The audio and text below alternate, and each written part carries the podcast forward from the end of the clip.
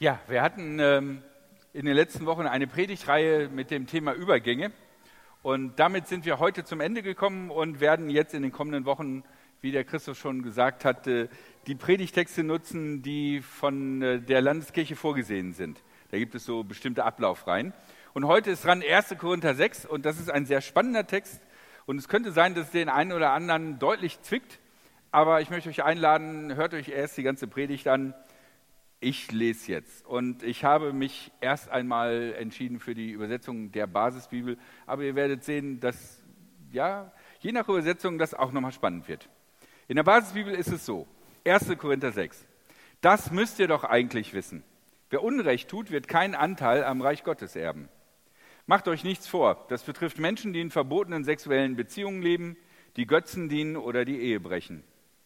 Das betrifft auch Männer, die sich wie Frauen verhalten oder mit Männern schlafen. Und das betrifft Diebe, Habgierige, Säufer und Menschen, die andere verleumden oder berauben. Sie alle werden keinen Anteil am Reich Gottes erben. Manche von euch gehörten früher dazu. Aber ihr seid reingewaschen worden.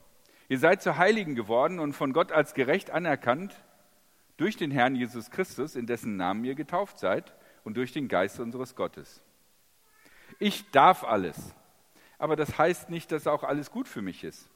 Ich darf alles. Aber das bedeutet nicht, dass ich mich von irgendetwas beherrschen lasse. Das Essen ist für den Magen da und der Magen für das Essen. Aber Gott wird sowohl dem einen als auch dem anderen ein Ende bereiten. Denn unser Leib ist nicht für verbotene sexuelle Beziehungen da, sondern für den Herrn. Und der Herr sorgt für den Leib. Gott hat den Herrn vom Tod auferweckt durch seine Kraft wird er auch uns auferwecken. Ja, sicherlich sind einige bei der Lesung dieses Textes zusammengezuckt, denn dieser Text ist äh, ein sehr umstrittener Text. Es geht um Sünden, die Menschen sicherlich sehr unterschiedlich bewerten, insbesondere in der heutigen Zeit. Manche sagen, da muss man ganz genau hinsehen, wie man so einen Text auslegt und was da eigentlich gemeint ist und was damit gesagt und was nicht gesagt ist. Andere sagen, zu viel herumdeuten und auslegen ist äh, ein versteckter Versuch, äh, Sünden zu eliminieren und reinzuwaschen. Man muss einfach den Text genau so nehmen, wie er da steht und fertig. Okay, dann wollen wir mal gucken, was da genau steht. Da steht, das müsst ihr doch eigentlich wissen, wer Unrecht tut, wird keinen Anteil am Reich Gottes erben. Macht euch nichts vor. Das betrifft die Habgierigen. Sie werden keinen keinen Anteil am Reich Gottes erben. Tja, die Habgierigen haben keinen Anteil am Reich Gottes. Und jetzt geht es mit der Auslegung los. Denn was ist eigentlich habgierig? Wenn wir in die Bibel schauen und auf die ersten Christen, da wo die Kirche noch dynamisch war, da hören wir, dass die ersten Christen alles gemeinsam gehabt haben. Lukas beschreibt die Situation der Urgemeinde in der Apostelgeschichte 2 so. Alle Glaubenden hielten zusammen und verfügten gemeinsam über ihren Besitz. Immer wieder verkauften sie Grundstücke oder sonstiges Eigentum, sie verteilten den Erlös an alle Bedürftigen, je nachdem, wie viel jemand brauchte. Habgierige, also gierig nach Habe, nach Besitz, waren in der Urgemeinde die, die nicht bereit waren, ihren Besitz zu verkaufen, um anderen zu helfen. Gibt es ja Hausbesitzer unter uns? Nicht Besetzer, sondern Besitzer. Oder hat jemand ein teures Auto? Eine goldene Uhr? Eine besondere Grafikkarte für den Computer? Kann das damit gemeint sein, das abzugeben?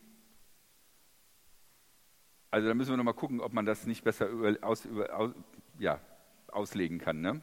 Nun, wenn man die Geschichte anguckt, dann kommt raus, dass die Urgemeinde mit diesem Konzept pleite geht und hinterher auf die Almosen der vielen anderen Gemeinden angewiesen sein wird.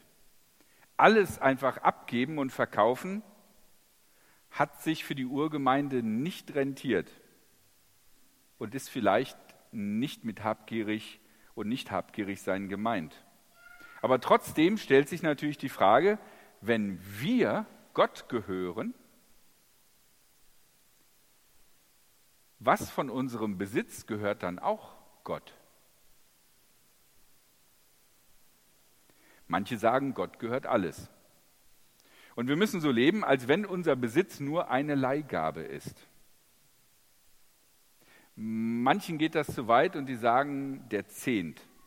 Das ist so ein spezielles Wort aus der Bibel. Der Zehnt, das ist eine Abgabe, eine Tempelsteuer, die im Alten Testament beschrieben wird und die betrug 10 Prozent.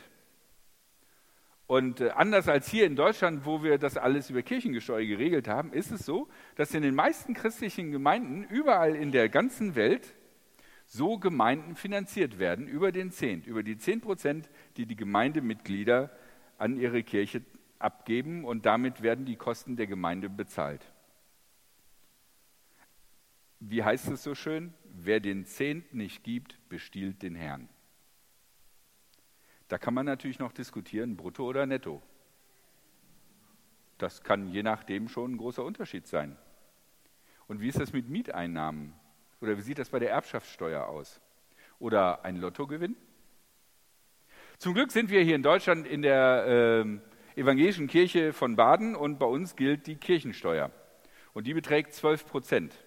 Nicht vom Brutto, nicht vom Netto, sondern von dem Geldbetrag, den wir den Staat zahlen als Steuerabgabe. Davon die 12 Prozent ist die Kirchensteuer. Aber hat Paulus das gemeint? 12 Prozent von der Steuer, die wir an den Staat zahlen?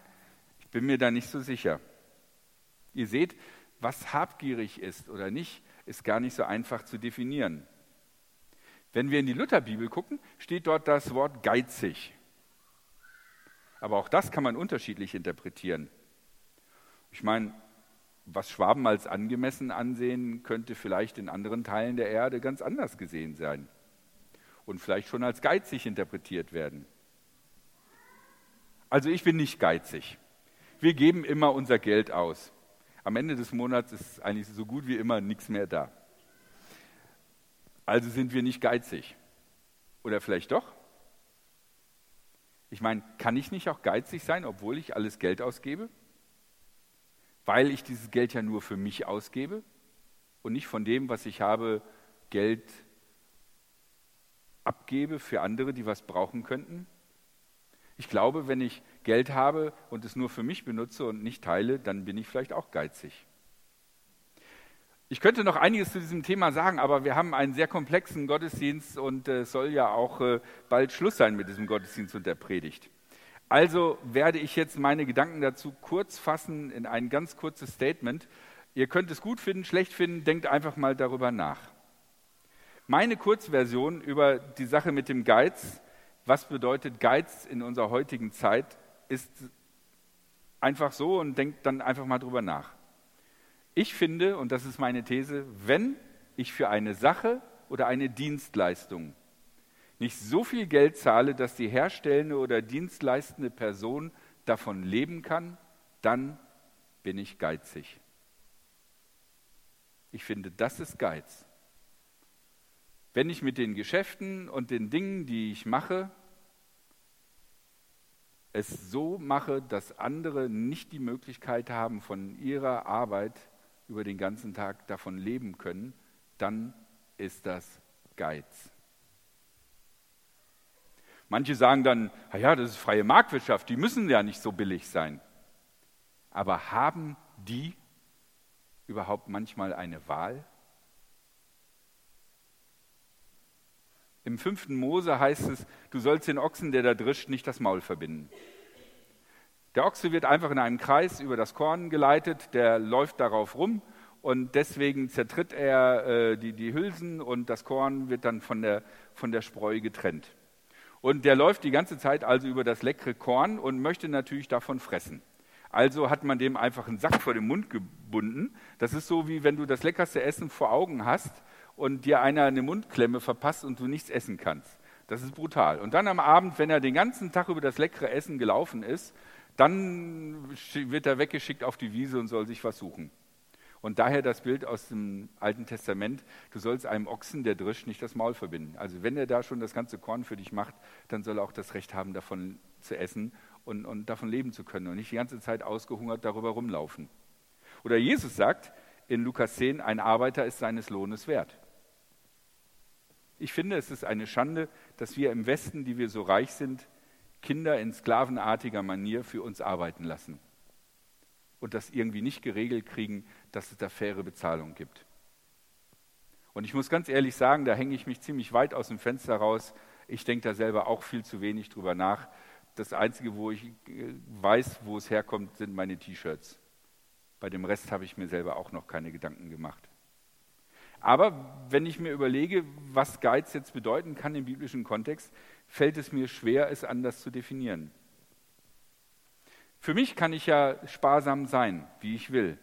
Aber wenn ich den anderen Menschen nicht als jemand ansehe, der auch ein Recht hat darauf, gut zu leben, sondern ihn nur als ein Objekt betrachte, was vorhanden ist, um meine Wünsche zu erfüllen und dessen Wohl mir egal ist, dann stört das meiner Meinung nach Gottes Willen. Genauso wie bei diesen anderen Dingen, die in diesem Text erwähnt werden, mit Diebstahl oder Raub. Das ist meine Definition von Geiz. Ihr könnt ja einfach mal drüber nachlegen. Und jetzt wird Christoph über eine andere Sache erzählen.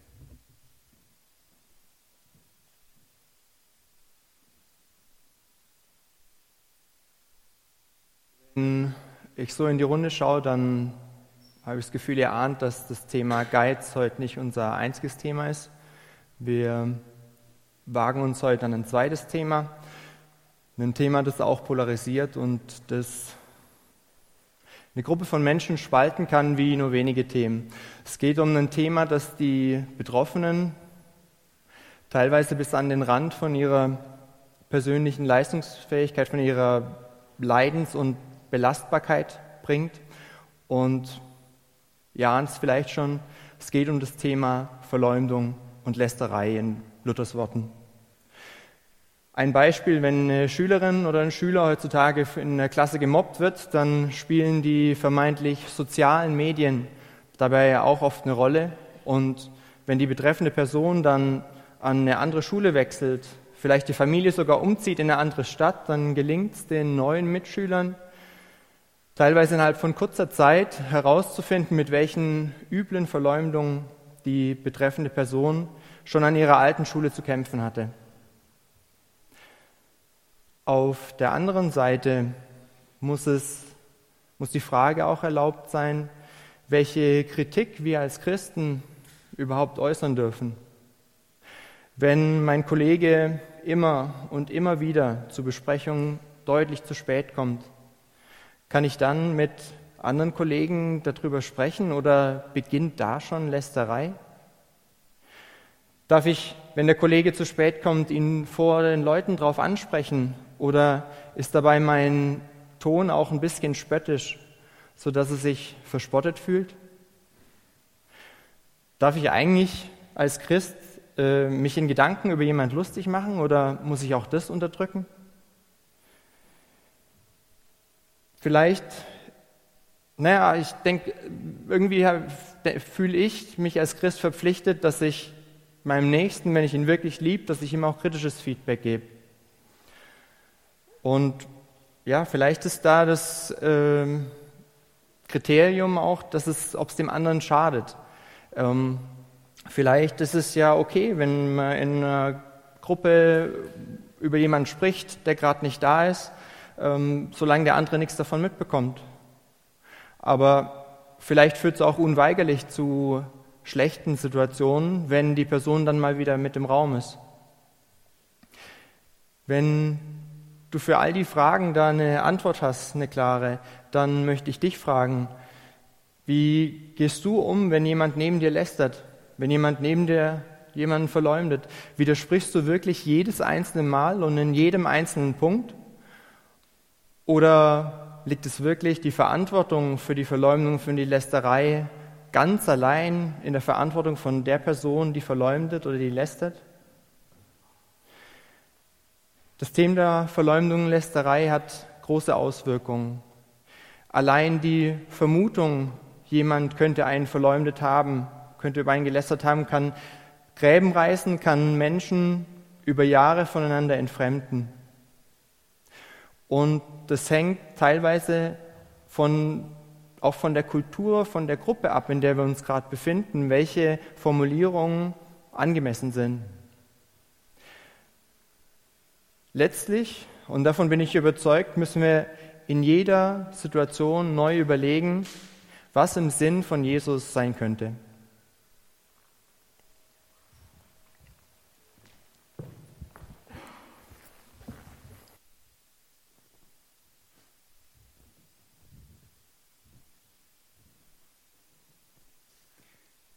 Ja, andere Menschen zu schädigen und ihnen nicht die gleiche Wertschätzung entgegenzubringen, wie wir sie eigentlich für uns erwarten, das ist etwas, was Gott nicht will. Und kommen wir nun zu einer weiteren Sünde. Auch sie wird unterschiedlich betrachtet und genauso wie die beiden Sünden, die wir schon hatten, nämlich den Geiz und das Lästern, müssen wir auch hier die Begriffe genau angucken und müssen gucken, wie wir sie interpretieren. Es heißt in diesem Text, das betrifft auch Männer, die sich wie Frauen verhalten oder mit Männern schlafen. Ja, jetzt sind wir endlich bei dem Thema angelangt, wo ihr gedacht habt, boah, das ist es doch bestimmt. Aber die anderen Themen sind genauso wichtig. Es ist in der christlichen Tradition so, dass wir oft auf die Sexualität gucken und da schnell Leute abstrafen. Wer ist schon mal aus einer frommen Gemeinde herausgeflogen, weil er geizig war und möglichst viel Besitz um sich herum sammelte? Oder wer ist schon mal aus seiner Gemeinde geflogen, weil er dauernd über alle gelästert hat? Auf Geschiedene, auf Homosexuelle, auf solche Menschen gucken wir. Da zeigen wir leicht mit dem Finger drauf. Aber wie ist das mit denen, die gerne viel besitzen wollen? Zeigen wir da auch sofort mit dem Finger drauf? Okay, egal. Also, jetzt das Thema, was ansteht, Homosexualität und den Männern, die sich wie Frauen verhalten. Bevor wir überhaupt anfangen, da zu interpretieren, lohnt es sich mal einen Blick in die Lutherbibel zu werfen. Da finden wir folgende Worte: Lustknaben und Knabenschänder. Hier nochmal zum Vergleich die beiden Textversionen Luther und Basisbibel. Ja. Bei der Basisbibel steht, das betrifft Menschen, die in verbotenen sexuellen Beziehungen leben, die Götzen dienen oder die Ehe brechen. Das betrifft auch Männer, die sich wie Frauen verhalten oder mit Männern schlafen. Und jetzt bitte die Lutherbibel. Weder Unzüchtige noch Götzendiener, noch Ehebrecher, noch Lustknaben oder Knabenschänder. Hm. Also beide Übersetzungen wollen genau sein. Aber Männer, die mit Männern schlafen und Knabenschänder, das ist so irgendwie zwei vollkommen unterschiedliche Dinge, oder? Das ist eine vollkommen unterschiedliche Liga. Nun, wer jetzt in eine andere Bibel guckt und zum Beispiel auf die Katholiken hofft, dass sie das klären, leider nicht. In der Einheitsübersetzung steht es exakt genauso wie in der Lutherbibel. In der Hoffnung für alle, das ist eine Bibel, die eher in Freikirchen gelesen wird, da heißt es hingegen, wer sich von seinen Begierden treiben lässt und homosexuell verkehrt. Ja, das ist schon mal eindeutig. Aber wie kommen jetzt diese unterschiedlichen Aussagen zustande? Diese Bandbreite an Übersetzungsmöglichkeiten. Das Wort, was mit Lustknabe sich wie Frauen verhalten oder von sexuellen Begierden treiben lassen, übersetzt wird, bedeutet allgemein im herkömmlichen Griechisch der damaligen Zeit weichlich, sich nicht beherrschend, moralisch haltlos. Da kann man natürlich sehr viel hineininterpretieren. Ne, wenn du einfach nur sagst, da ist einer moralisch haltlos und weichlich. Das Wort was ähm, in der Basisbibel mit Männern schlafen übersetzt wird, bei Luther mit Knabenschändern oder in der Hoffnung für alle mit homosexuell verkehren. Das bedeutet, ja, da wird es eng, weil dieses Wort kommt außer bei Paulus eigentlich nirgendwo vor. Es ist ein Wort, was zusammengesetzt ist aus den Begriffen Mann und Liegen. Manche sagen, so wie die Hoffnung für alle, damit ist sicherlich Homosexualität gemeint so wie sie heutzutage kennen.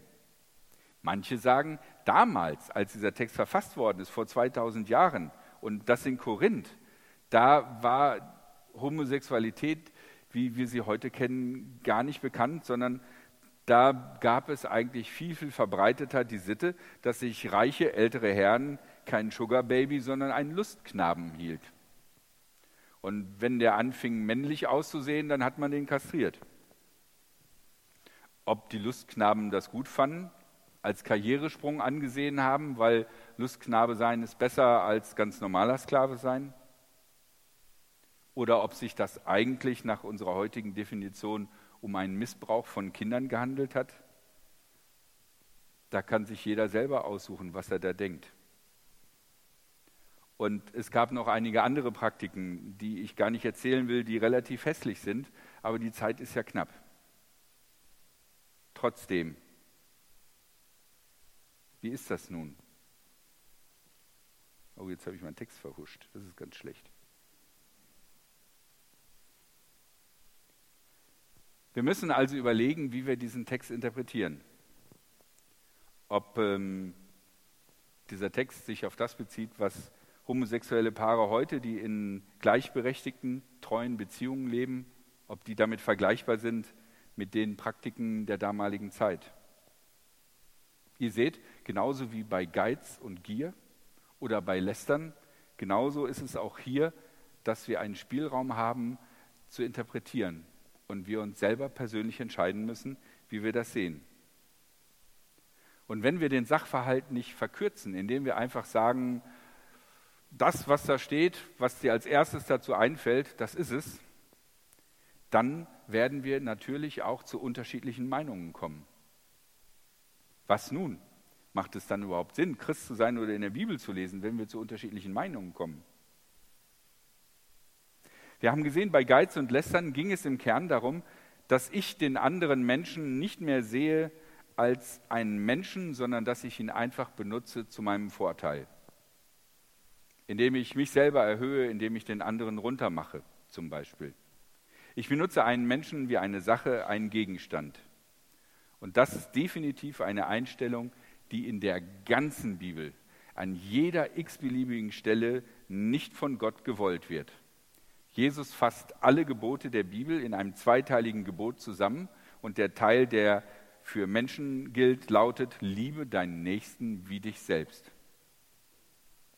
Und da denke ich, hat Sexualität ein riesiges Potenzial an Missbrauch, Demütigung und Zerstörung der Seele. Denn unsere Verletzlichkeit in diesem Bereich ist viel größer als in allen anderen Bereichen unseres Lebens. Sex ist nicht einfach nur Spaß, sondern Sex ist mit unserem Innersten verbunden. Und damit reagieren wir sehr fragil, wenn es an diese Komponente unseres Lebens geht. Einige fragen jetzt, ist das nicht auch schon wieder so eine komische konservative Einstellung, so eine Kirchenmoral aus dem letzten Jahrhundert? Meiner Meinung nach nein. Frag Opfer sexuellen Missbrauchs und du siehst Abgründe, die du dir nicht vorstellen kannst. Sex, bei dem Menschen wie Objekte benutzt werden, kann das Innerste eines Menschen töten. Wir machen heutzutage einen riesigen moralischen Aufwand, zum Beispiel um was wir essen. Oder ob Tierdressur für, Kier, ob Tierdressur für Tiere okay ist. Oder aber ob Fische in Aquarien wirklich glücklich sein können. Oder ob es nicht besser ist, sie in die Freiheit zu entlassen. Aber wir halten es völlig normal, wenn jeder mit jedem Sex hat. Ich glaube, das ist naiv. In manchen Dingen so diffizil zu argumentieren und andere Dinge so zu simplifizieren. Wie immer wir mit diesem Teil aus 1. Korinther 6 umgehen, wir sollten es bei dem Part mit der Sexualität sehr bedacht und sehr vorsichtig machen. Gott sieht uns nicht als Mittel zu seinem oder unserem Zweck an, sondern er sieht uns als Menschen, für die er in Jesus Christus bereit war zu sterben. Für weniger sollten wir weder uns noch andere halten. Weder beim Bezahlen, noch beim Reden oder Posten, noch beim Sex. Amen. Wir haben jetzt Zeit, Gott zu loben und das Musikteam hat mancherlei Lieder vorbereitet. Und ich möchte euch einfach einladen, euch zu konzentrieren auf die Gegenwart Gottes. Gott ist da, wir merken das vielleicht nicht, deswegen ist es gut zu konzentrieren. Dazu helfen auch die Lieder und Gott zu loben hilft uns auch, von uns selber wegzugucken auf etwas, was größer ist als wir selbst. Während wir äh, Gott loben, gibt es die Möglichkeit zu persönlichem Gebet. Wenn ihr ein Anliegen habt, wo ihr sagt, ich würde gerne mit jemandem anders gemeinsam darüber beten, dann ist das die Gelegenheit und die Tür, die immer offen ist, weil sie nicht zugeht, weil die irgendwie, die elektronisch irgendwie, so ist das mit den Türen, die elektronisch sind. Da steht Gebetsteam dran. Wenn ihr dadurch rausgeht, auf der anderen Seite ist der Paulussaal, die Empore, da ist auch eine Tür offen, die man zumachen kann. Und dort sind die Angie und die Kezia. Winkt ihr mal so, dass man sieht, wer ihr seid? Okay, die beiden stehen da und warten. Und wenn ihr ein Gebetsanliegen habt, könnt ihr das gerne denen sagen und die werden dann mit euch das gemeinsam vor Gott bringen. Und das erste Lied heißt, mutig komme ich vor deinen Thron.